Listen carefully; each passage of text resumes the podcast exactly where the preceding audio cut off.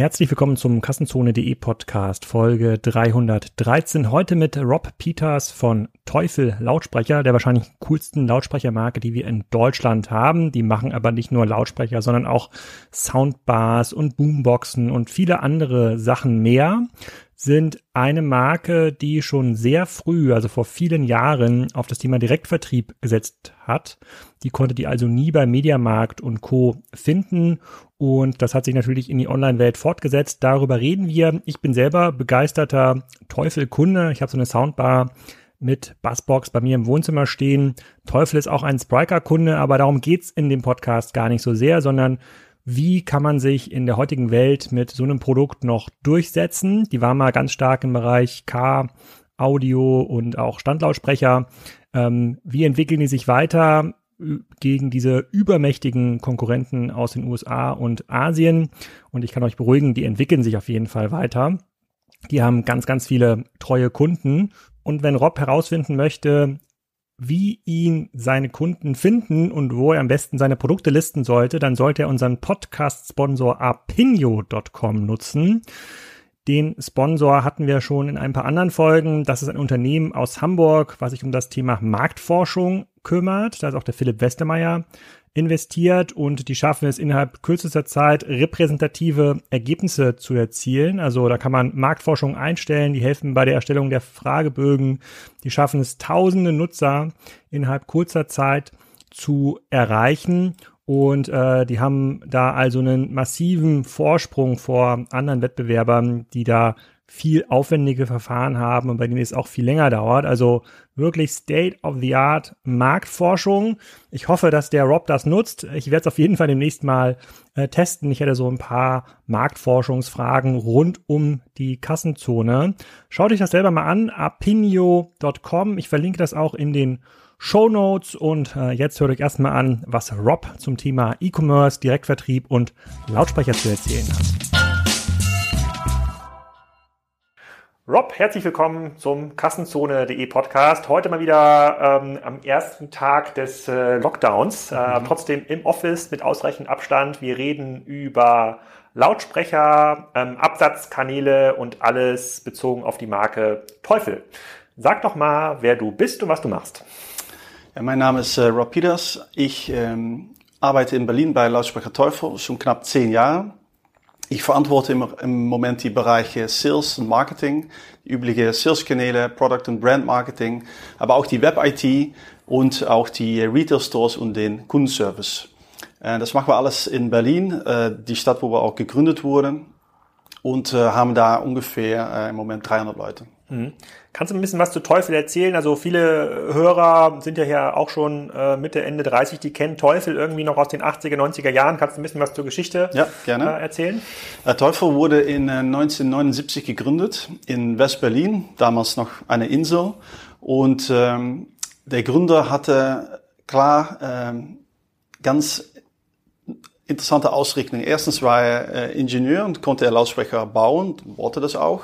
Aber er hatte auch Wissen im Bereich von Vertrieb und, äh, und Jura und Legal.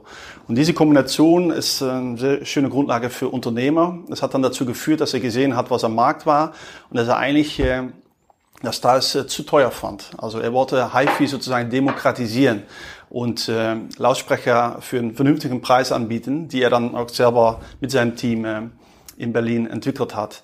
Und das ist äh, in den 80er Jahren natürlich ein gutes Geschäft gewesen, weil viele deutsche Marken kamen hoch, internationale Marken, Bowser Wilkins, wir Gründig, Dual, Blaupunkt, äh, Löwe, ähm, ganz viele Historie, Telefunke. Und äh, äh in den äh, 90er, als dann die Wende geschah, ähm, oder stattgefunden hat, hatte er sich voll auf das Thema Direct-to-Consumer, also Direktvertrieb äh, zugelegt, was revolutionär war für, für uns als Unternehmen, aber vor allem in äh, Hinsicht auf äh, äh, Zeitpunkt. Also Anfang der 90er war es ganz klassisch, um direkt äh, über Distributionspartner, über Händler die Produkte zu vermarkten einfach aufgrund der Reichweite. Wie würde ein, eine Firma, die selber Boxen baut, äh, überhaupt das auch selber vertreiben können? Das war nicht so üblich hat sich das trotzdem zugetraut, klassisch erst mit Katalogen äh, und dann Mitte der 90er schon übers Internet. Also das war eine Internetseite, die ähnlich aussah wie die Amazon Internetseite, auch Mitte der 90er aufgerichtet oder äh, gegründet und ähm, ähm, das war dann so die Basis für das äh, Modell, das heutzutage immer noch unser Geschäftsmodell ist. Und so sind wir ähm, über ähm, erstmal viel äh, Katalogorders, äh, Anrufe und dann auch die erste Orders übers Internet äh, größer und größer geworden, bis dann ähm, ja, Internet voll angekommen ist in der Gesellschaft. Wir sind hier in Hamburg jetzt 2020. Jetzt ist es kein Thema mehr, um online zu bestellen oder direkt bei einer Marke zu bestellen. Aber der Weg dahin war schon ähm, so unüblich, sage ich mal. Also ein bisschen wie bei Thomann. Ähm, du hast gerade gesagt, über 300 Mitarbeiter, so ungefähr die Umsatzregion, damit sich das mal äh, 150 plus, ja. 150 plus und alles direkt. Also ich, wenn ich jetzt hier zum Saturn, das ist ja der größte Elektronikmarkt der Welt, glaube ich, hat Wolfgang Kirsch gesagt, der auch hier saß übrigens, äh, gehe und dort in die Audioabteilung, wenn Sie eine haben. Ich gehe mal davon aus, dass Sie eine die haben. Die haben Sie, äh, aber sind Kein nicht, da sind wir nicht vertreten. Nein. Ähm, das, was äh, ich äh, gerade erwähnt habe, die 150 Millionen Net, äh, Nettoumsatz, die machen wir direkt über unseren eigenen Webshop, über unsere eigenen Kundenservice, über unsere äh, eigene Brandstores, aber auch über unseren Marketplace-Account auf Amazon. Das muss man schon sagen. Wir haben schon einen Marketplace-Account auf Amazon, aber wir sind da unter, äh, unter also einstellig unter, vom, vom Anteil unterwegs, unter 10 Prozent. Ja. Hm. Und kannst du mal so ein bisschen was über die Produktkategorien sagen, in denen ihr unterwegs seid, wenn man sich ja. so Audio in den 80er, 90ern vorstellt und insbesondere hochpreisiges Audio, da ging es ja eigentlich an dem HiFi-Studio, gab da, kam da kein Weg vorbei. Da haben sich ja viele Audioanbieter ähm, darüber definiert, dass sie irgendwie ganz tolle äh, Konzertboxen hatten, die ja. man sich nach Hause äh, äh, bringen lassen konnte und dann so ein bisschen auch über die äh, sozusagen über die Receiver-Technik ja. Und Verstärkertechnik. Also ein Technics war da glaube ich auch sehr sehr groß in den 90er zum Beispiel. Ja. Ich weiß gar nicht, ob es die heute noch. Die gibt's noch. Äh, ähm, vor allem die Plattenspiele sind noch sehr beliebt. Ja. Aber das Recht an jeder Ecke gab es früher so einen HiFi-Händler mit so einem ein Panorama an, an Stereoboxen Standlautsprecher äh, hauptsächlich, passende AV-Receiver dazwischen, Verkäufer, Stück Kuchen, Kaffee. Da wurde man dann ein paar Stunden durchgeführt und dann war es ziemlich klar, ja. äh, was dann so die Abs Ab Absichten waren von beiden Parteien. Und äh, wir haben auch so angefangen im Sinne äh, Produktkategorie technisch mit Standlautsprecher. Mhm.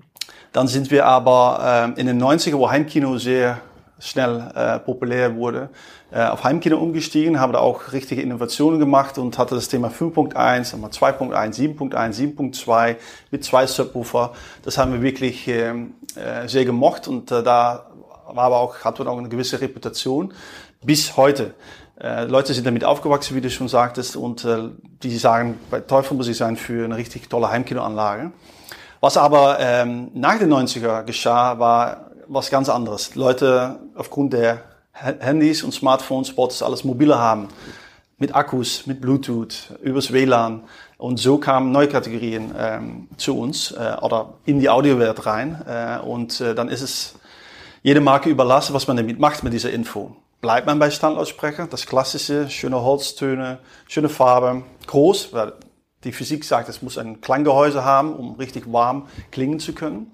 Oder setzt man auch auf die neue Kategorien? Und wir haben uns klar für die äh, Erweiterung des Portfolios entschieden, haben dann angefangen, uns schlau zu machen im Bereich ähm, PC-Lautsprecher, was dann am Anfang oder nach den 90er, so 2001, 2003 mit Logitech Creative auf dem Büro Speaker sehr populär war. Da waren wir auch ähm, sehr groß. Das ist dann aber abgelöst worden von Kopfhörer. Jetzt gucken die Gamer äh, oder schauen die Gamer und zocken die Gamer mit, mit Kopfhörern. Und äh, dann äh, gleichzeitig kam das Thema Bluetooth-Lautsprecher so ziemlich schnell. Mit Sonos kam das Thema WLAN, Smartboxen. Dann kam Kopfhörer, nicht nur mit Kabel, dann aber mit Bluetooth, Noise Cancellation.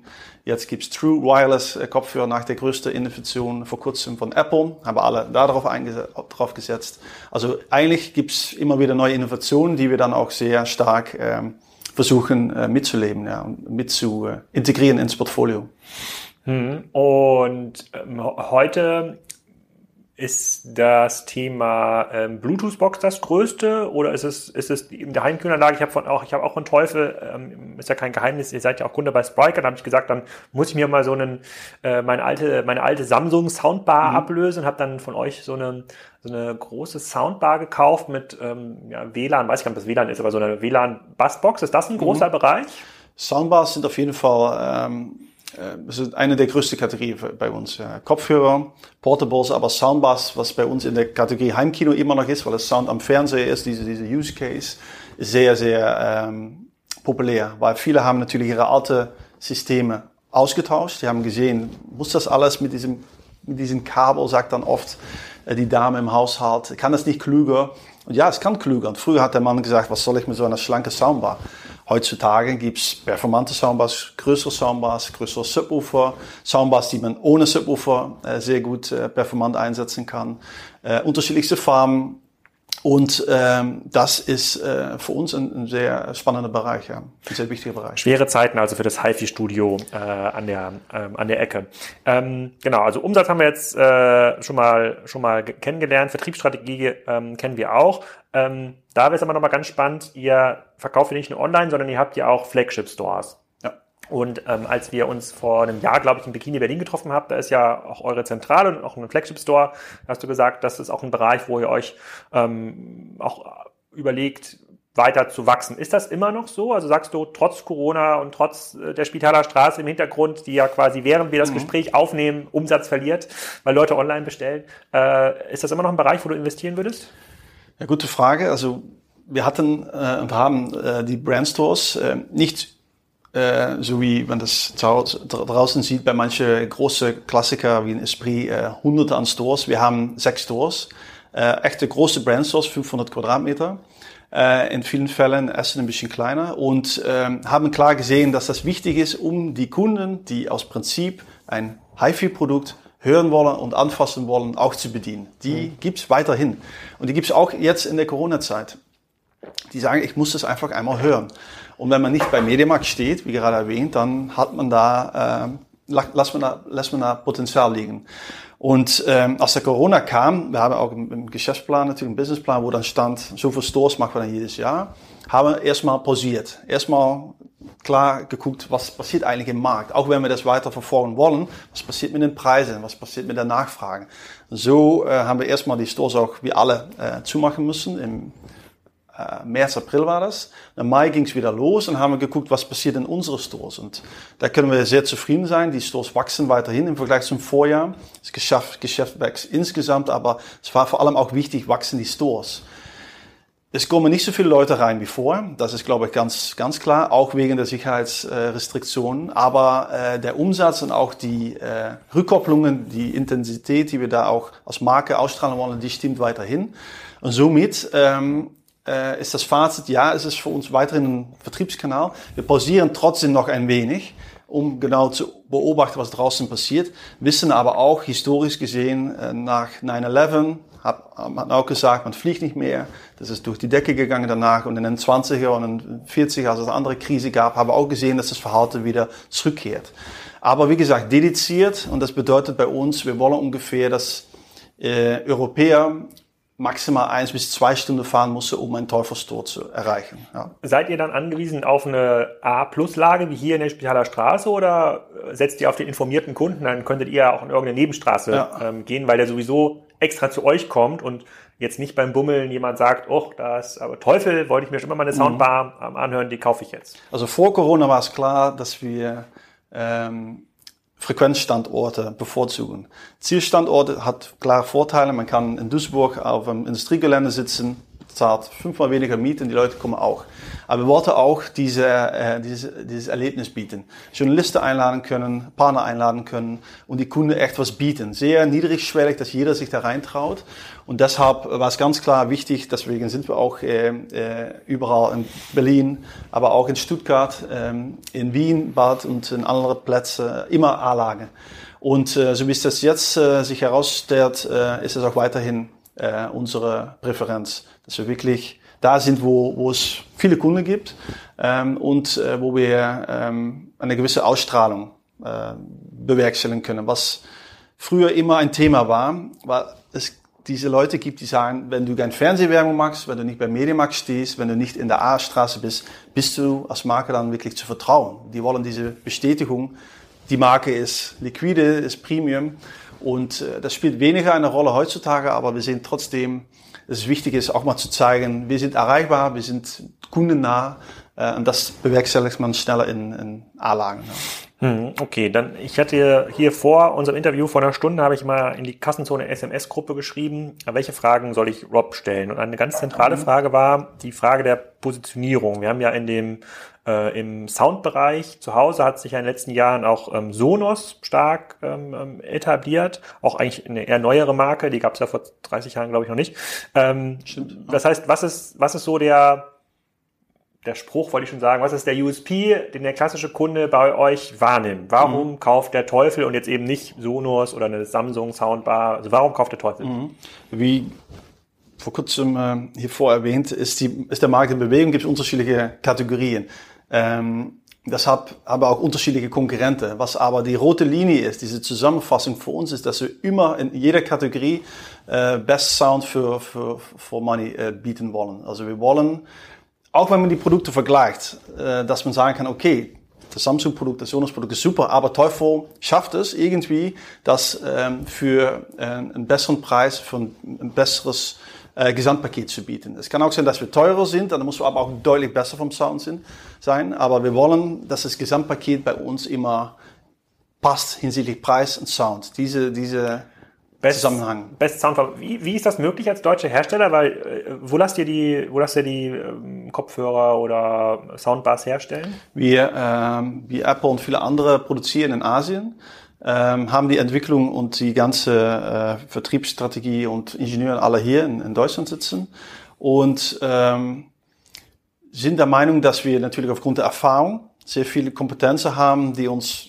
äh, behuten für Fehler, falsche Richtungen ähm, und somit ganz gezielt äh, Produkte herstellen. Die Produkte, die wir pro Jahr machen, wir bringen ungefähr 10 bis 15 Produkte jedes Jahr auf den Markt. Das ist wirklich viel. Bose Sonos auf 1, 2. Wir bringen viel auf den Markt und ähm, sind der Meinung, dass wir das auch müssen, weil wir so viele Kategorien besetzen. Ähm, aber ein großer zweiter Vorteil ist natürlich äh, das Thema Direktvertrieb. Also wir haben nicht die klassische äh, Margen, die man ähm, abgeben muss. Ah, äh, die KV, äh, die, die äh, Werbekostenzuschläge, die äh, flankierende Kosten mit, äh, okay, dann bist du bei uns, aber ich will auch nochmal, dass du die Sachen zurücknimmst, weil mhm. jemand anders hat mehr verkauft. Da kommen ganz viele Kosten auf eine Firma zu. Und das haben wir alles nicht. Ich glaube, dass das sehr hilft. Okay, Best Sound for Money ist also eine Ergebnis der Direktvertriebsstrategie. Verstehe ich. Und bei den, beim Innovations, in der Innovationsfrage, also die Ingenieure in Berlin, die sich darüber Gedanken machen, wie kann die nächste Soundbar aussehen? Was kann man denn da über Ingenieursleistung eigentlich noch machen? Weil du hast ja schon gerade beschrieben, schon damals in den 80ern war es ja immer einfach größer, keine Ahnung, ja. da gab es noch die Goldkontakte statt irgendwelche anderen Kontakte und am besten noch auf Blumenerde gelagert äh, in, in, den Audioforen. Also was geht denn da? Also reden wir über Softwareleistung? Wie binde ich den äh, die Soundbar an, äh, an, an, an mein Multimedia-System an oder reden wir tatsächlich über physische Ingenieursleistung der Lautsprechertechnik? Also ähm, beides spielt eine Rolle. Wir haben Software-, Hardware-Ingenieure, die, die über ein Zusammenspiel die Produkte machen. Ich glaube, was da sehr entscheidend ist, was auch, auch mit Direct-Vertrieb zusammenhängt, ist äh, den Austausch mit dem Kunden. Also was nicht zu ignorieren und, und äh, unterschätzen äh, sein sollte, ist die, ähm, der Einfluss von großen Händlern auf die Produktstrategie.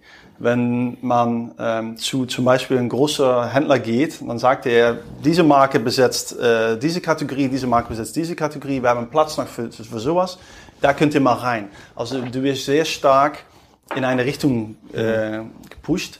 Und wir haben äh, aufgrund des Kontakts mit den Kunden oft äh, äh, identifizieren können, dass es Blindspots gibt, Lücken, die niemand abdeckt. Zum Beispiel äh, gibt es ganz viele CD-Kollektionen bei Leuten zu Hause. Dann kann man sagen, wer hat noch CDs? Natürlich muss das Gerät auch Spotify Connect haben und WLAN und Internetradio und Bluetooth. Aber man kann auch mal einen CD-Weglauf reinpacken. Ein Medienmarkt-Einkäufer würde vielleicht sagen, ihr seid aus der Vergangenheit prähistorisch. Wir sagen, da gibt es eine Nische. Ganz viele Leute wollen das noch. Ein Gerät, sehr performant, das Feature fehlt bei den anderen. Das ist ähm, nicht direkt diese Ingenieursleistung, aber diese Innovation-Leistung im Bereich, äh, wo die Produkte ausgedacht werden. Und wenn man dann auf ähm, zum Beispiel so etwas geht wie äh, Software Development. Da haben wir Features, die ein Sonos zum Beispiel nicht hat, ob das zum Beispiel ein Timer ist oder dass wir auch Bluetooth drin haben, was, was Sonos absolut nicht bietet oder Preset-Buttons oben drauf, was ein Sonos nicht bietet. Genau diese Feinheiten, diese Kleinheiten, die aus unserer Sicht gefragt werden, die versuchen wir dann zu bieten und ähm, auch wieder mit dem Ziel, das Gesamtpaket, nicht nur vom Sound, aber auch vom Features muss irgendwie äh, aufregen und die Leute äh, das Gefühl geben, bei der Marke muss ich sein, weil alle anderen übersehen das. Hm, also du hast ja eine Nische haben wir ja kennengelernt auf der Spriker Excite Konferenz, da hattest du ja so einen ganz großen tragbaren äh, Lautsprecher mhm. mit, was, also tragbar mit zwei Personen. Mhm. Ähm, damit kann man, glaube ich, äh, ohne, ohne weiteres jede Hochzeit äh, beschalen Richtig, und einen ja. noch so großen Garten. Da ist alles drin, kann man zwei Handys verbinden, ist sogar so ein Schieber, um zwischen diesen beiden Handys äh, hin und her zu wechseln. Ähm, das ist, wie heißt das? Rocks, Rockstar? Rockstar, ja. Der Rockstar, Rockstar XXL der, oder sowas? Das ist der Rockstar, das war der erste. Und das ist so ein Erfolg geworden, dass wir dann kleinere Brüder, sag ich mal, gelauncht haben. So Rockstar ist dann der, an sich der größte, dann Rockstar Air, Rockstar Cross, Rockstar Go. Das sind dann, ähm, sag ich mal, die, die, die kleinere Brüder, die aber auch in ihre Kategorie sehr, also es muss dann immer natürlich ähm, äh, dem Großen gerecht werden. Ja, ja. ja ich habe schon mit meiner Frau äh, diskutiert. Ich will ja sowas unbedingt haben für, äh, für den Garten, aber mein, mein Sohn, ist jetzt zehn, der rennt immer mit, äh, der hat so einen so, ein klein, so eine kleine Boombox, ähm, ich glaube von Anker ist die, glaube ich, die wir mhm. sogar haben. Und die ist auch schon so laut und das nervt sie total. Die hat immer total Angst, wenn es da das große Gerät äh, ähm, gibt. Aber ich glaube, der Sommer kommt bald und ähm, dann fahren wir einfach ein bisschen weiter auf die, mhm. auf die Koppel, auf die Koppel damit. Ähm, eine Frage, die ich vergessen habe bei der, bei der Unternehmensbeschreibung. In welchen Märkten seid ihr aktiv? Wir sind äh, klar in Deutschland gegründet, Deutschland, äh, Österreich, Schweiz. Niederlande, ähm, Belgien, Frankreich, Polen und ab morgen auch Spanien und Italien. Das heißt, 80 Prozent der Europäer können in ihrer eigenen Sprache bei uns einkaufen, mit einem dedizierten eigenen Webshop. Ähm, Leute aus Slowakei und Schweden, die kaufen ein auf unsere Com-Plattform, die auf Englisch und dann auch natürlich in den anderen Sprachen zur Verfügung ist. Und wir äh, sind aktiv in China. Wir sind bewusst nicht in den Staaten und in, in Südamerika, noch nicht. Ja bleiben wir mal bei diesen so Märkten wie so in Schweden, äh, wo die dann auf die, wie kommen die auf die .com-Website? Wie macht ihr da Werbung? Wie erreicht ihr Leute in Schweden, die sagen, ich will jetzt nicht den, keine Ahnung, die populäre, populäre Samsung oder Sonos mhm. Soundbar, ich will was von Teufel, weil die haben diese deutsche Genese ja nicht mit West-Berlin und deutsche Marke. Ja, das stimmt. Ähm, also Schweden, also man muss auch pro Land gucken, ist es ein, ein Prio-Land im Sinne, sind wir da schon länger? Äh, je länger wir da sind, wie, wie erfolgreicher wir da sind, je mehr äh, auch investiert wird mit lokalen Teams. Ja. Und deshalb auch äh, die, äh, der Kommentar mit Spanien und äh, Italien, da gehen wir jetzt rein, lokal mit eigenen Teams in Berlin, mit Leuten aus Spanien und Italien. Ähm, und äh, das machen wir in Schweden im Moment noch nicht. Das heißt, Schweden ist sehr light. Da stellen wir sicher, dass die Produkte zu kaufen sind, dass die ähm, Übersetzungen alle auf Englisch da sind und dass äh, natürlich über Google die wichtigste, äh, äh, erfolgreichste Keywords abgedeckt sind. Spanien und Italien ist eine ganz andere Nummer. Da haben wir lokale PR-Agenturen, die uns helfen, um ähm, bekannter zu werden. Da machen wir Aber wie geht das denn? Also, in Sp also du hast ja schon im Vorgespräch gesagt, so äh, gibt es eine Audiozeitschrift in Spanien, wo du sagst, jetzt schalte ich hier Werbung oder guck mal, dass ich in den Testvergleich komme? Was äh, in, wir, den, in den Produktvergleich? Ich kann, kann mal kurz, äh, also wenn wir so ein Land angehen, dann gucken wir immer so auf Market Attractiveness und Ability to Win. Dann haben wir pro äh, Achse so mehrere Variablen. Eine Variable ist zum Beispiel, gibt es Logistikprobleme, äh, gibt es äh, lokale Konkurrenten, wie groß ist der Markt und äh, bei Ability to Win spielen diese Sachen alle eine Rolle. Also bei UK zum Beispiel Logistik, es gibt Wasser dazwischen, ähm, dann haben wir die, die Hürde mit den Steckern, das ist anders. Ah. Dann haben wir die lokale Konkurrenten wie BMW, Bowers Wilkins und Kev. Also das sind alles Sachen, die diese Ability to Win ähm, weniger attraktiv machen für UK. Spanien, Italien, da kann man auch sagen, hey, Market Attractiveness ohne viele Leute, also 60 Millionen, 70 Millionen in Italien, das ist viel. Aber es gibt Süd und Nord und dann haben wir geguckt, wie verhalten die Leute sich, äh, also im Norden vor allem, jetzt auf der Plattform, auf der Com-Plattform, wie, wie geht das voran? Und dann äh, guckt man natürlich beim Ability to Win auch, gibt es diese äh, Multiplikatoren, die uns so hier helfen in, in Nordeuropa. Ähm, HiFi-Zeitschriften ähm, früher aber auch äh, ein Marketplace, der dich vielleicht hochpushen kann oder äh, Presse. Und da wird pro Land geguckt, was so die äh, Faktoren sein könnten, weshalb wir da schnell in der richtigen Zielgruppe, ganz im Kern, äh, ankommen können. Weil es gibt immer diese Early Adopters, die sagen, hey, tolle Marke, ähm, das, das teste ich mal.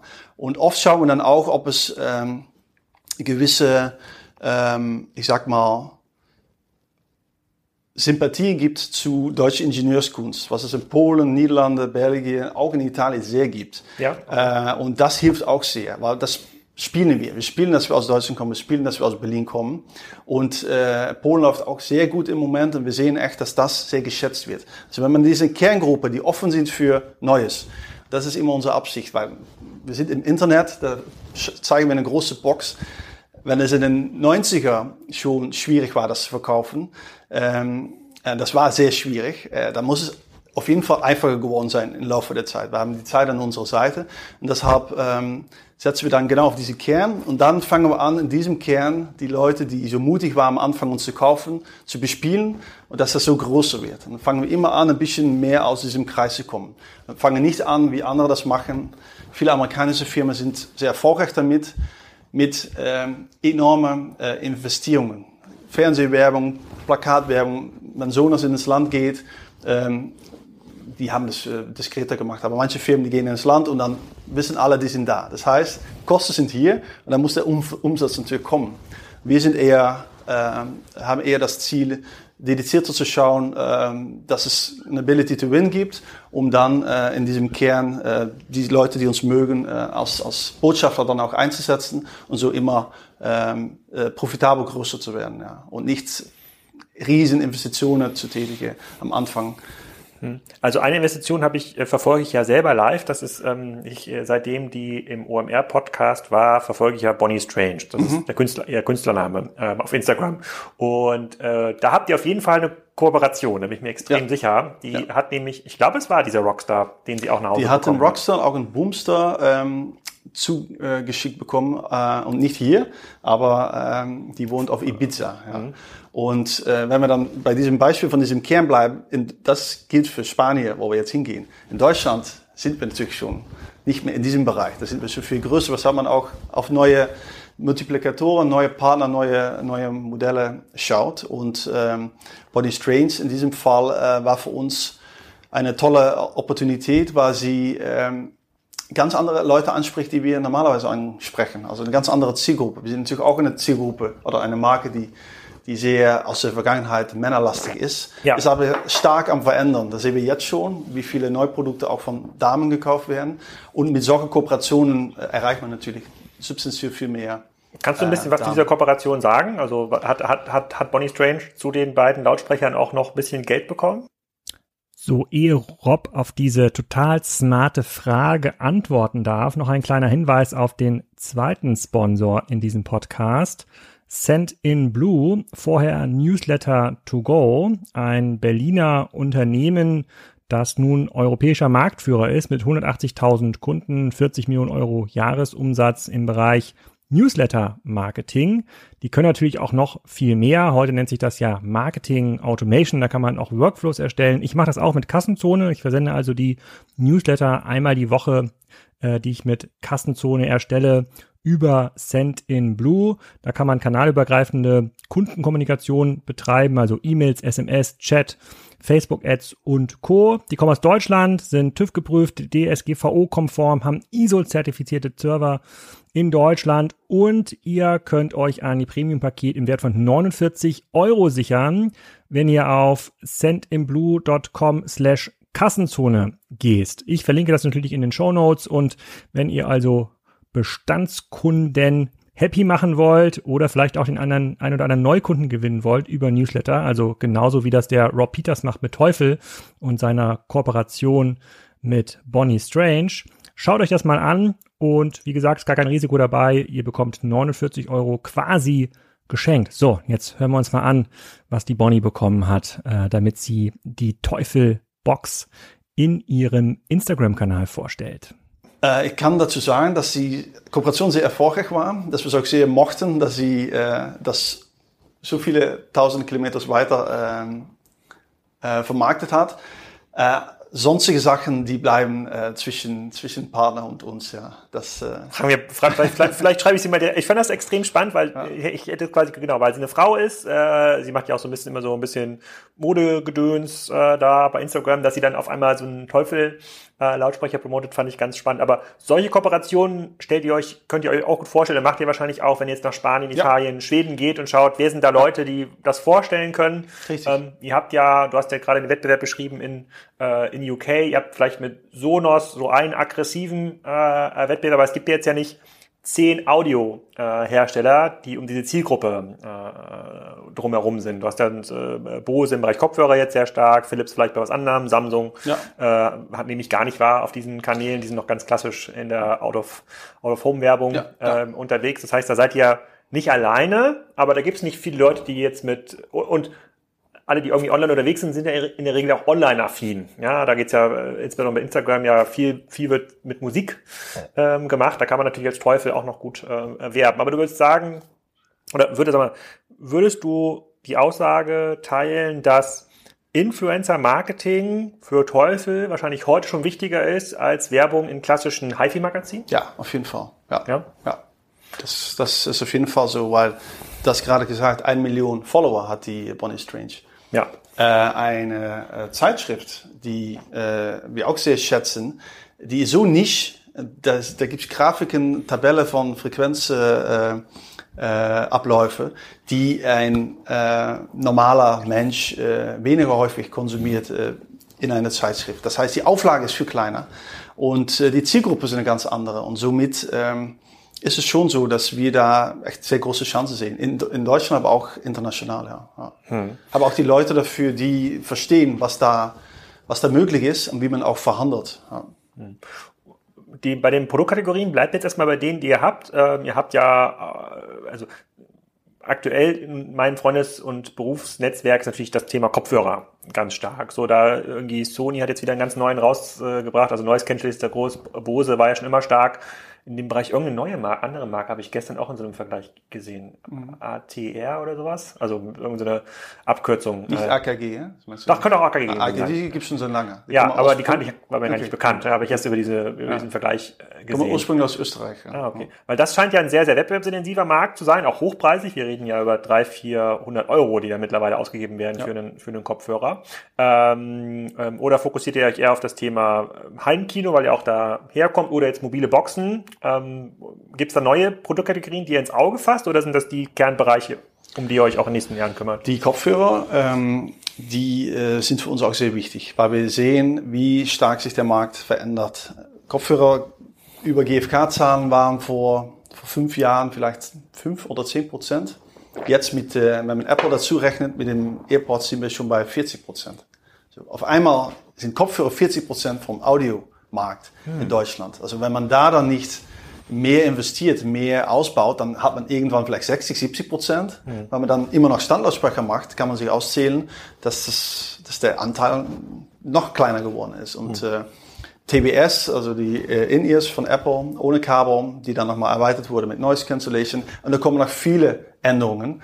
Ähm, die verfolgen wir sehr stark. Ja. Also das ist auf jeden Fall ein, eine der Bereiche, wo wir äh, Wachstumspotenzial sehen. Habt ihr denn jetzt durch Covid auch ähm, einen Effekt gesehen, A, im Einkaufsverhalten und B, auch in der Sortimentsplanung?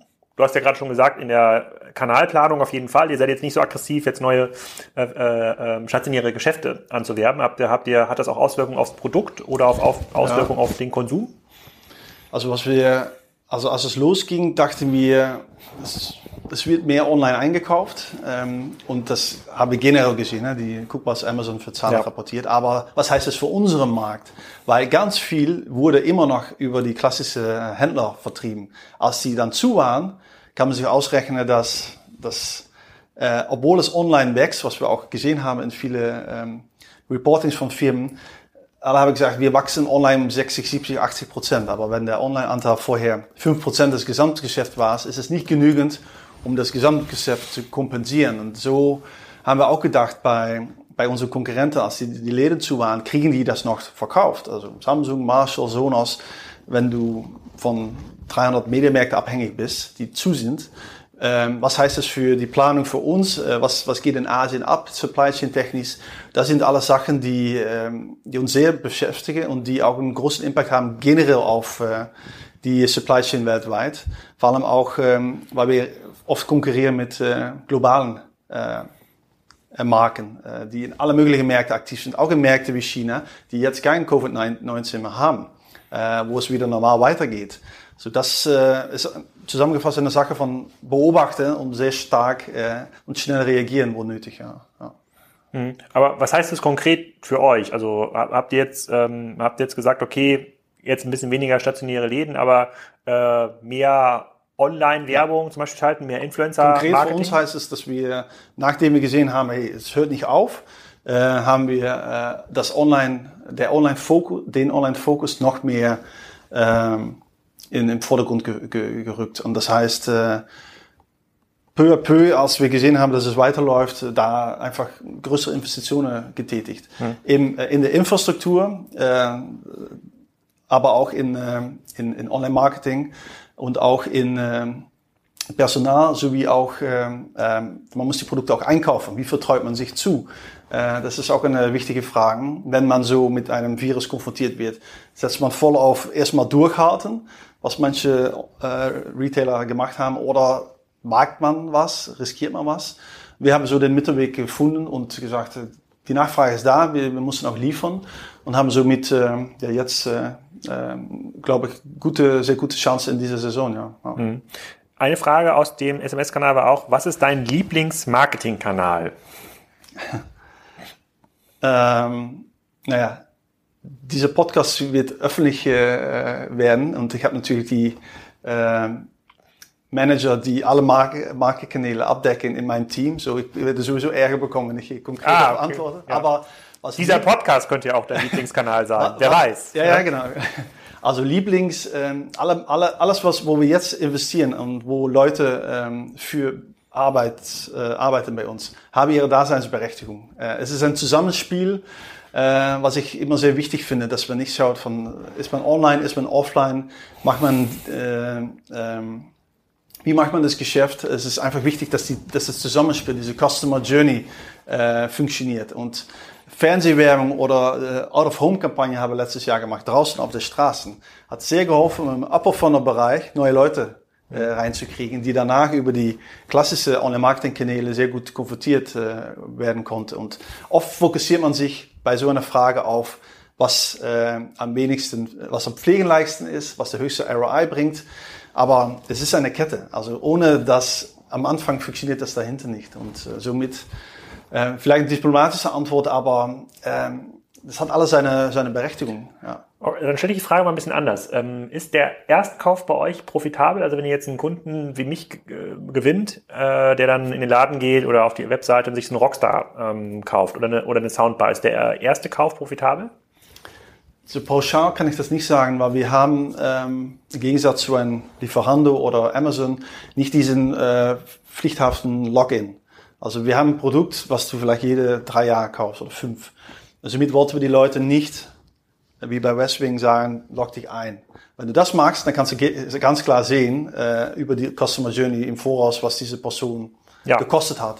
Das ist für uns schwieriger, aber wir wissen, was im Schnitt ein neuer Kunde kostet und ähm, würde sagen, dass wir klar ab und zu auch wegen der Multi-Device-Thematik vielleicht zu viel für einen Kunde investiert haben. Aber äh, das ist nicht unsere wichtigste KPI, um darauf zu trimmen und zu sagen, das darf ein Kunde kosten 50 Euro. Vielleicht darf der eine auch 80 kosten oder 100 oder 200, weil wir sehen, dass er danach äh, ein Heimkino-Ausbauset für 3.500 Euro kauft. Ähm, das ist auch sehr schwer mit so viele anonyme große B2C-Datensätze, was im B2B-Geschäft einfacher wäre. Dann kannst du sagen, die, diese drei große Firmen verfolge ich und wenn ich da 10.000 mhm. Euro reingesteckt habe, dann höre ich auf. Das ist wirklich für uns eine größere Herausforderung. Ne? Das hat das nicht die, die, die erste Prio ist. Ja. Okay, dann andere Frage. Also wenn der Kunde nur alle drei bis fünf Jahre kauft, wie loyal ist der typische Teufel-Kunde? Ist der Kunde, der die Soundbar kauft, kauft er auch den mobilen Lautsprecher bei Teufel oder ist er eigentlich da sehr auf seine Kategorie mhm. bezogen nur loyal und nicht kategorieübergreifend? Da haben wir bessere Einblicke. Wir haben schon echt loyale Kunde. Ähm, haben Kunden mit einem Teufel-Tattoo. Äh, wir haben Kunden, die über ihre äh, Boxen von uns ihre eigenen Sachen nach drumherum bauen. Wir haben schon, äh, das sind dann Beispiele, Anekdoten, aber auch äh, aufgrund unserer Customer Lifecycle Analysen, äh, Einblicke, dass Leute aufwachsen mit einem Heimkinoset und dann eine Bluetooth-Box kaufen, auch gerne einen Kopfhörer. Nicht alle, auf jeden Fall nicht alle. Es gibt auch klar Leute, die sagen, Teufel, ihr seid da top. Das kaufe ich dann bei Sony, was auch geht. Aber wir haben schon überdurchschnittlich viele ähm, Kunden, die über die Kategorie hinaus kaufen. Und das ist auch Teil des Erfolgs, dass wir ähm, so gewachsen sind, weil Leute uns zu, zu Hause hatten, gesehen haben, dass wir in eine neue Kategorie gegangen sind und äh, das dann auch von uns haben wollen. Wie vor letzter Woche haben wir einen äh, Sportskopfhörer gelauncht. Hatten wir noch nicht. Und wir wissen, wie viele Leute jetzt zu Hause oder irgendwo Sport machen, um fit zu bleiben. Und das auch von uns an, äh, angefordert haben. Und das ist dann ähm, für uns wieder das Feedback, worüber ich gesprochen habe, was wir ernst nehmen. Und dann haben wir einen auf den Markt gebracht und direkt gesehen, dass viele Bestandskunden, das kann man sehen über den E-Mail-Verteiler von uns, dann direkt zugeschlagen haben. Ah, okay, sehr gut. Ähm, okay, verstehe ich. Die Kunden, also sind nicht alle Kunden loyal, aber ihr habt schon sehr viele loyale Kunden. Also ja. die Marke hat das Potenzial, loyale Kunden ja. Aufzubauen. Ja. Und ihr habt auch ausreichend viele, also du hast gerade gesagt, alle drei bis fünf Jahre, da bin ich mir gar nicht sicher, ob ich da zustimmen würde, weil, weil ihr so viele Kategorien habt und insbesondere bei diesen kleinteiligen Sachen, also eine, ein äh, mobiler Lautsprecher, ein Kopfhörer, klar, eine Soundbar kaufe ich jetzt nicht äh, ähm, so oft. Den Rockstar habe ich jetzt ja auf der Spriker Excite gesehen, den will ich auf jeden Fall mhm. haben. Da fehlt mir nur die Argumentation für zu Hause, aber da, da arbeite ich. da arbeite ich noch dran. Ähm, da muss es eigentlich relativ viel Potenzial geben, abzuverkaufen. Habt ihr denn die mhm. Möglichkeit, über ähm, Software-Services die Kunden zu binden? Ich habe ja auch das, diese Raumfeld-App, da, da kann ich ja den, da kann ich ein paar Einstellungen machen mit der Soundbar, die ich zu Hause habe. Also gibt es da Möglichkeiten, keine Ahnung, nicht Einstellungen zu verkaufen, aber darüber hinaus über den ja. Kunden etwas kennenzulernen? Gut, gute Frage. Also das, das, die Verfügung ist da, Recurring Revenues äh, sicherzustellen, dass einmal was geupselt ja. wird und das läuft dann. Genau, vielleicht ähm, das Freischalten einer bestimmten Lautstärke ist dann nur möglich, quasi ja, mit einem ja, Extrapreis. Also ehrliche Antwort, im Moment ist das nicht unser, unser Fokus. Hm. Möglichkeiten gibt es vielleicht, aber unsere Konkurrenten machen es nicht. Wenn wir auf einmal anfangen, Geld zu verlangen für Features, dann ist das schwierig. Mhm. Äh, wir verlangen auch kein Geld für unsere Apps. Wir verlangen auch kein Geld für alles, was mit, mit dem Produkt zusammenhängt. Ähm, was man dann gekauft hat, dann, dann gehört es dir sozusagen. Ja. Ähm, aber ja, wie du sagst, es gibt Möglichkeiten das sehen wir auch. Äh, Im Moment ist es, ist, ist es kein Fokusbereich für uns. Okay, was ist mit anderen Vertriebsformaten? Also könnte ich nicht die, diese Rockstar-Box äh, statt für 1000 Euro einfach mal für 100 äh, Euro leasen für mal meine Hochzeit oder sowas. Haben, ja, haben wir auch äh, sehr miteinander auseinandergesetzt. Man sieht diese, vor Jahren kam das schon hoch, diese Modelle, wo man das mal mieten kann. Warum muss jeder eine Bohrmaschine besitzen? Der Name hat bestimmt auch eins liegen, der liegt 364 ja. Tage in, in der Werkzeugkiste. Nicht bei mir, äh, nicht bei mir. Nicht, nicht bei dir. Also, wir, wir, wir haben äh, schon, solange ich Teufel kenne, acht Wochen Probe hören. Die Leute, die das lesen wollen oder nutzen wollen oder mal irgendwie ein Wochenende nutzen, ohne dafür zu bezahlen, die machen das wahrscheinlich sowieso schon. Das wissen wir gar nicht genau, aber die würden es einfach verkaufen und sieben Wochen später zurückschicken. Wenn wir das professionalisieren, dann ist es wahrscheinlich so, dass ähm, wir eine neue Business Unit aufbauen müssen mit Leuten, die sich damit beschäftigen, Retouren, äh, wieder graden und ähm, wir glauben, dass, äh, dass das einfach so, so endgültig zu verkaufen im Moment die, diese Spirit des Produkts trifft, war das also Zahnbürste bietet man auch nicht. Man kann sagen, ja, eine Box ist was anderes, aber das ist schon was Emotionales. Es ist kein Fernseher, wo man sagt, egal, LG, Samsung kommt rein. Sound, der eine Musikwiedergaben, das, das, wir stellen, haben festgestellt, dass man, obwohl das möglich ist, aufgrund der technischen Gegebenheiten, das anzubieten, Leute wollen das haben, besitzen. Die Leute, die es nicht wollen, die, die werden sowieso die acht Wochen Probe hören, testen. Gibt es einen B2B-Stream bei euch, wo ja. ihr das Unternehmen anbietet? Ja, B2B äh, ist schon äh, echt ein wichtiger Kanal, äh, was man so nicht mitbekommt, wenn man uns sieht äh, draußen. Aber äh, wir haben ein B2B-Business Unit, äh, mit dem machen wir größere Geschäfte, mit den 1 und 1 zum Beispiel, mit vielen Kunden, die irgendwie 20 Läden haben oder 20 äh, Stationen ein Zahnarzt, der 60 Läden hat in Deutschland, sagt, ich möchte überall Teufel haben, der ruft uns genau da an. Ähm, so B2B ist für uns schon, äh, wie auch in Bose und viele andere Marken B2B können haben, ist für uns äh, für größere Mengen äh, auch ein sehr wichtiger Bereich. Äh, was heißt das bei dem Zahnarzt? Dann stattet ihr die, die Zahnarztpraxis genau. aus? Ja. Es kann ein richtig großer Kunde sein, der sagt, es ist bald Weihnachten, ich möchte meine 3000 Mitarbeiter einen Kopfhörer schenken. Die rufen bei uns an. Aber es kann auch sein, dass, wie gesagt, der Zahnarzt oder Werkstatt 20, 30, 40 Filiale, Teufel macht mir ein Angebot und startet es aus. Das passiert auch. Ah, okay. Ja. Ah, cool. Also das ist auch ein wichtiger Kanal für euch? Ja. Ah, okay. Ja. Aber das ist das, das ist klassisch, das ist wie so eine Art Elektroinstallation. Ihr guckt euch das an, also das vermietet ihr jetzt auch nicht, sondern schiebt ihr die Geräte dann. Äh, Installieren äh, ist, also unsere Produkte sind eigentlich relativ einfach, man muss gerne ein Kabel legen, aber eher, ja. dass der Kunde ähm, sich abgeholt fühlt von einem echten, wie das dann heißt heutzutage, Account Manager, jemand, der sich kümmert um diese genaue Wünsche dieses, dieses Kundes. Und das äh, kann dann auch anders angeliefert werden, so ein Weihnachtsgeschenk, kann dann von uns mit einem Banderole oder irgendwie anders verpackt werden. Es kann graviert werden, wie heißt es, äh, inscripted ja. werden. Es kann, es wird dann persönlicher gemacht, ja. Solche Sachen machen wir auch. Also ich könnte auch eine Kassenzone Teufel Lautsprecher Serie bei euch bestellen. Ja. Ah, okay. Ja.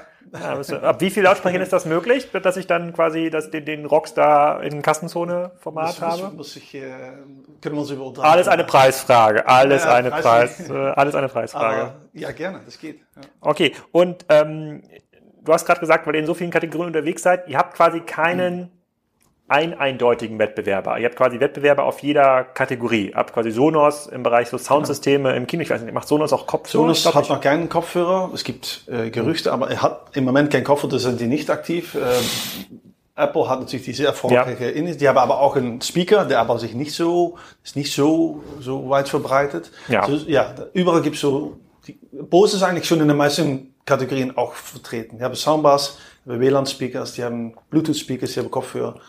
Das kann man schon vergleichen. Ja. Kann man denn mit Unternehmen wie so einem Bose, die so riesige Budgets haben, das sind ja Großkonzerne schon, kann man denn da technisch mithalten bei der, Soft mal, bei der Softwareentwicklung für die App oder beim Noise Cancellation? Da gehe ich davon aus, dass das auch sehr viel Software basiert ist. Ist das eigentlich möglich, da mitzuhalten?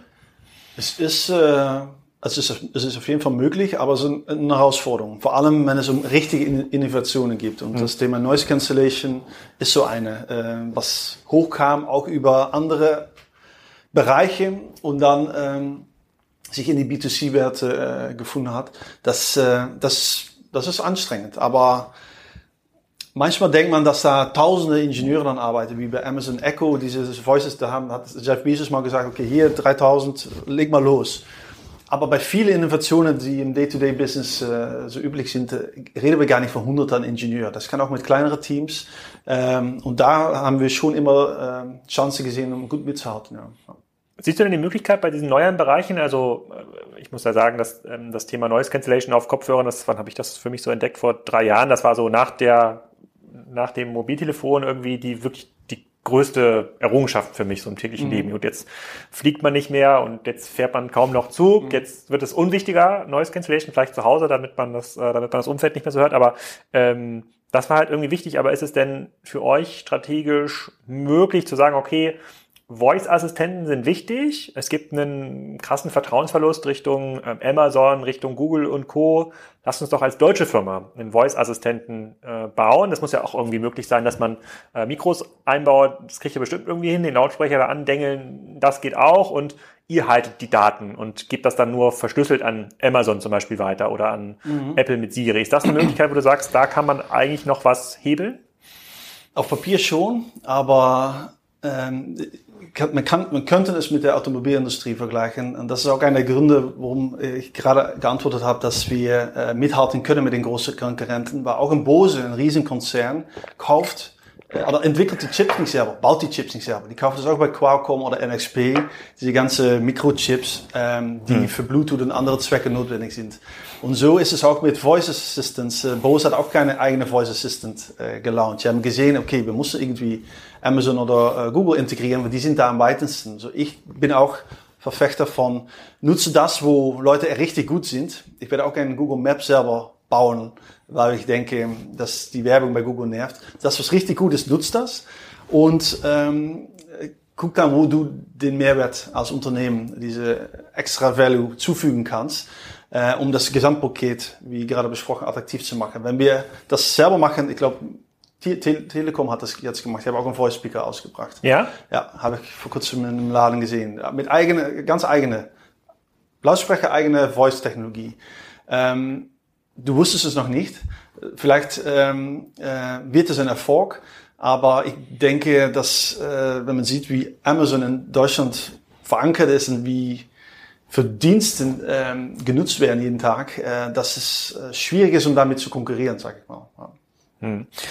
Ich habe noch eine andere Frage aus dem, aus dem SMS-Chat. Ich muss den gleich mal öffnen. Ich habe es erst vor einer Stunde, vor anderthalb Stunden abgeschickt, die Frage. Vielleicht sind noch neue reingekommen. Da war die Frage, wie lange haltet ihr Ersatzteile vor? Weil eine, eines, ein, ein so ein Kernversprechen von Marken ist ja, dass man für bestimmte Produkte lange Ersatzteile vorhält. Und hier war ein Kunde, der war nicht 100% zufrieden. Der hat für eine ältere, defekte Kabelfernbedienung, ich weiß gar nicht, was das mhm. ist.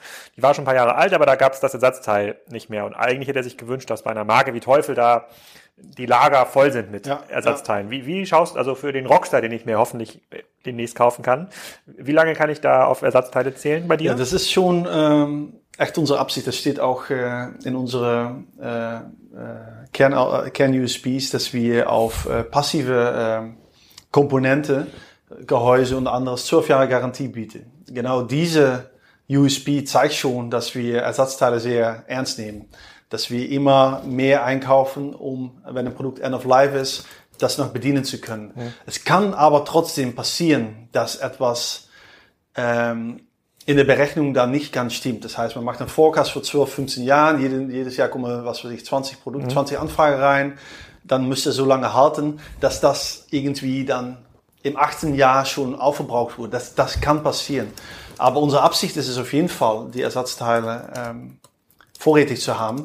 Und äh, deshalb haben wir auch diese Kundenservice selber im Haus. Das sind unsere Mitarbeiter, die auch genau bei uns äh, im Bikini sitzen, die ähm, über eine Werkstatt äh, sicherstellen, dass Produkte repariert werden können oder ausgetauscht werden können. Und wenn dann so ein Fall trotzdem kommt, dann ist es, ja, da, es gibt diese Edge Cases leider, ja. Da müssen wir an uns selbst arbeiten, um die zu, zu minimieren. Okay, dann nochmal zurück zur Kernfrage des Podcasts. Wie gewinnt man Kunden? Wie funktioniert der Vertrieb? Wir haben jetzt eigentlich fast jeden äh, Gast bei Kassenzone hat in irgendeiner Form auch eine, eine Marktplatzstrategie. Auch wenn du ähm, direkt, du könntest ja auch als ähm, Seller bei Amazon verkaufen. Du hast selber den Kundenzugang, also zumindest selber noch den Preis bestimmt. Macht ihr das? Das machen wir, ja. Marketplace ja. Äh, haben wir schon sehr lange. Ähm, das machen wir ähm, auch auf der Grund, aus, aus dem Grund, wie gerade erwähnt mit den Stores. Es gibt Leute, die Produkt sehen und anfassen. Es gibt Leute, die wollen nur auf Amazon kaufen. Mhm. Die, die, der Kraft, die Kraft der Marke Amazon in Deutschland ist gigantisch. Allein äh, ist allein mal größer und stärker geworden.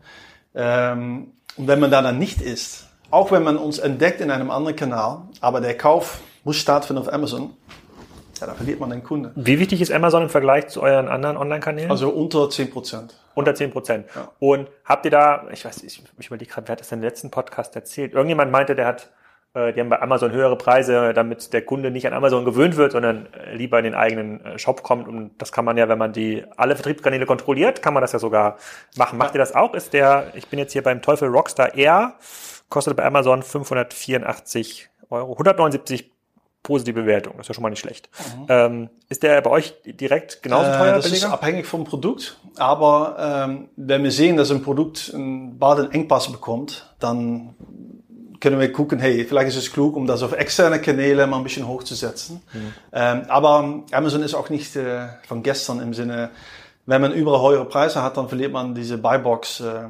ganz schnell und dann. Aber ihr seid auch der einzige Anbieter der, der Buybox. Ja, Kann auch kein man, anderer Teufel verkaufen. Das ist richtig, aber man will äh, erstens, äh, wenn man generische Suchbegriffe eingibt, ah, hoch auf ja. der äh, Product oder auf der Kategorieseite landen, das ja. ist klar.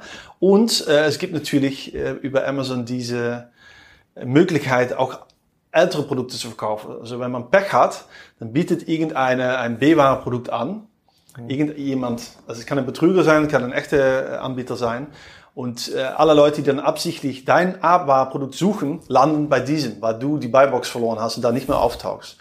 Ähm, also kurz zusammengefasst, es ist schon tricky, wenn man ähm, auf Amazon sagt, äh, ihr nehmt Marge von mir, ich habe die Preise, ich hebe die Preise einfach an. Weil dann gibt's diese Strafe, sage ich mal. Ja. ja.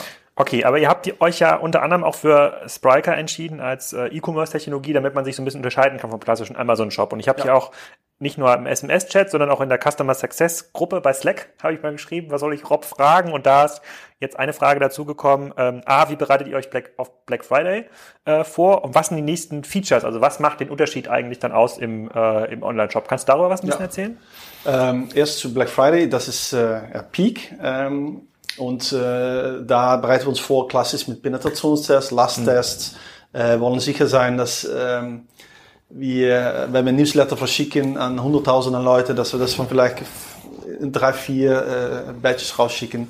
Also im Endeffekt ist das Schlüsselwort die Entzerrung, um einfach sicherzustellen, dass wir die Systeme nicht unnötig äh, belasten. Aber wir sind also nicht umsonst umgestiegen auf Speicher wegen der Geschwindigkeit, wegen des, La de, des Lastes. Und ähm, das ist der Grund, dass wir da sehr, sehr positiv gestimmt sind. Und ähm, äh, wenn wir dann schauen, was macht dann der Shop so aus? Alleine schon, also das war einer der Gründe, um ähm, umzusteigen auf Spryker, die Möglichkeit zu haben, das, was zukünftig auf uns zukommt, äh, anzugehen. Und teilweise wissen wir das noch gar nicht. Wir wissen nicht, was in fünf Jahren gefragt ist. Vielleicht müssen wir Click und Collect ganz neu denken. Vielleicht müssen wir Produktfinder, Product Recommendations ganz neu denken. Irgendwie etwas wird es geben, weil wenn wir zurückgucken, hat es auch äh, viele Innovationen gegeben. Vielleicht gibt es neue Zahlarten, die nicht mehr überall in, in Monolithensysteme anzubinden sind. Also Tatsache eins ist, äh, die Möglichkeit haben, äh, wirklich mit guten Ingen äh, Entwickler äh, was Neues zu bauen. Konkret jetzt kurzfristig ähm, setzen wir stark auf Personalisieren, setzen wir stark auf diese Beratungsaspekte im Shop äh, und setzen wir auch ähm, ähm, stark auf diese ähm, ja, Verbindung von Stores und, äh, und, und äh, online, ähm, damit äh, wir das richtige Produkt am richtigen Moment für den richtigen Preis im richtigen Kanal, wo es den Kunden passt, mhm. anbieten. Und das äh, ist auch einer der Gründe, warum wir ähm, zu Spriker gewechselt sind. Ja. Du hast jetzt hier relativ viele audioaffine Zuhörer, glaube ich, also viele Männer, die hier zuhören. Ähm, ich, ich, weiß nicht, ob du noch eine Rockstar-Box äh, verlosen willst, dann können wir uns noch was ausdenken im Nachgang, ja. da können wir noch äh, äh, irgendwas machen. Die müssen sich aber, die müsst ihr selber verlosen. Wir ja. können, äh, das können wir, das kann ich aber im Nachgang noch einsprechen, ob äh, es da irgendeine Aktion gibt, die sich dann bei dir melden sollen. Mhm. Ähm, wenn du jetzt wünsch dir was spielen kannst äh, und jetzt hier 10.000 Leute zuhören, abgesehen davon, dass alle jetzt ihre äh, ihre äh, Soundbar zu Hause gegen eine Teufel-Soundbar tauschen. Ja. Ähm, was wäre das? Also wir sehen schon, dass wir viel Mehrwert zufügen, nicht nur aufgrund von Direct-to-Consumer, aber ähm, auch ähm, ganz klar aufgrund der, der äh, Belegschaft, die Leute, die bei uns arbeiten. Das ist wirklich das A und O von, von Teufel. Sehr äh, äh, kompetente Mannschaft und äh, wir suchen auch immer entweder neue Ingenieure, Entwickler. So erstens äh, haben wir People, People's Business und äh, würde ich mich freuen, noch mehr kompetente, gute Leute äh, in Berlin oder irgendwo anders äh, äh, willkommen heißen zu können. Das ist äh, ja immer äh, empfehlenswert, um mal bei unsere Stellenanzeigen zu schauen oder ein Direct Message zu schicken. Ähm, das, das freut äh, uns immer. Ähm, wenn es nicht die Absicht gibt zu arbeiten, aber Ideen zu sharen, ähm, da sind wir auch sehr offen, ob es an der Produktseite, äh, Forschungs- und Entwicklungsseite, audiotechnisch bezogen ist oder ob Leute sagen, habt ihr mal an ähm, äh, ein anderes Land gedacht? Habt ihr mal an, was du gerade angesprochen hast, das Produkte zur Miete anbieten? Habt ihr mal nachgedacht über Third-Party-Produkte? Ähm, das äh, würde uns auch sehr freuen, da in den Austausch zu gehen oder über ein Sprungbrett ähm, ähm, ja, einander was zu gönnen und zu bieten. Ja. ja. Okay. Gut, dann habe ich hier alle Fragen, glaube ich, gestellt, die auch in der SMS-Gruppe äh, aufgetaucht sind. Also nicht, es gab jetzt äh, gar nicht so viele unzufra äh, unzufriedene äh, ähm, ähm, Kunden. Ich glaube, es ist ein extrem spannender Case, auch ein guter Blueprint für viele Marken, die jetzt auch äh, Direct-to-Consumer gehen. Du hast ja gesagt, ihr seid mit einem deutlich dreistelligen Millionenbetrag kann man das auch sehr erfolgreich tun. Ähm, ihr habt sicherlich jetzt auch Produkte, die über dem klassischen 20 Euro Einkaufskorb von sonstigen Online-Waren liegen. Da kann man sich das auch leisten. Also man kann auch ein bisschen stimmt, äh, Marketingkampagnen machen, die da funktionieren. Äh, ihr wächst äh, sehr stark, geht jetzt ja. neue Märkte. Ähm, äh, beim Thema Influencer-Marketing quetsche ich dich gleich am Mittag aus, äh, was jetzt Bonnie Strange gekostet, äh, Bonnie Strange gekostet hat. Und dann können wir uns gleich, wenn wir hier unten in der Spitaler Straße sind, mal zwei, drei potenzielle Showrooms ähm, ansehen. Denn so wie ich das ja von hier oben beobachte, äh, äh entsteht da gerade Potenzial, sehr gerne, äh, das sehr, sehr günstig ja. sein kann. Rob, vielen Dank für deine Zeit und Danke bis dir. zum nächsten Mal. Dankeschön. Das war schon wieder. Ich hoffe, es hat euch gefallen. Ihr wisst jetzt Bescheid, wo ihr die nächste Soundbar kauft. Ähm, vor allem der Rockstar, also dieser Speaker, mit dem man dann draußen die ganzen Nachbarn erfreuen kann. Den empfehle ich euch sehr. Den hole ich mir auch für zu Hause. Dann äh, können die Kinder mit dem Rasentraktor damit auf die Koppel fahren und ein bisschen Party machen. In den nächsten Wochen geht es weiter, unter anderem mit Christian May, dem CMO von Kercher. Das war ein Podcast, da bin ich schon sehr lange dran gewesen, seit fast zwei Jahren. Kercher ist eines der großen B2B/B2C-Unternehmen mit einer ganz, ganz starken globalen Marke. Kerchern ist ein Begriff, der steht auch im Duden. Der ist nächste Woche an der Reihe. Dann schauen wir uns an, was die wilde Grills im Vergleich zu den Schickling Grills zu bieten haben. Ähm, die waren ja eine Sensation bei Kickstarter. Erfahrt ihr auch in den nächsten beiden Wochen. Dann ist schon wieder der Florian Heinemann zu Gast. Da habe ich eine ganz lange Liste, die ich mit dem abarbeiten muss und viele, viele mehr. Ich hoffe, es hat euch gefallen. Ihr schaltet wieder ein und empfehlt diesen Podcast weiter. Heute mal kein Gewinnspiel, aber schon mal vielen Dank für die ganzen tollen Bewertungen auf iTunes. Das hilft mir super weiter. Also abonniert diesen Podcast bei Spotify, empfehlt ihn Freunden weiter, empfehlt ihn bei iTunes, also schreibt eine Bewertung. Wenn ihr mir was Gutes tun wollt oder diesen Podcast irgendwie loben wollt, wäre das extrem cool, aber es reicht auch schon, wenn du weiterhin zuhörst. Erstmal schöne Woche oder schönes Wochenende.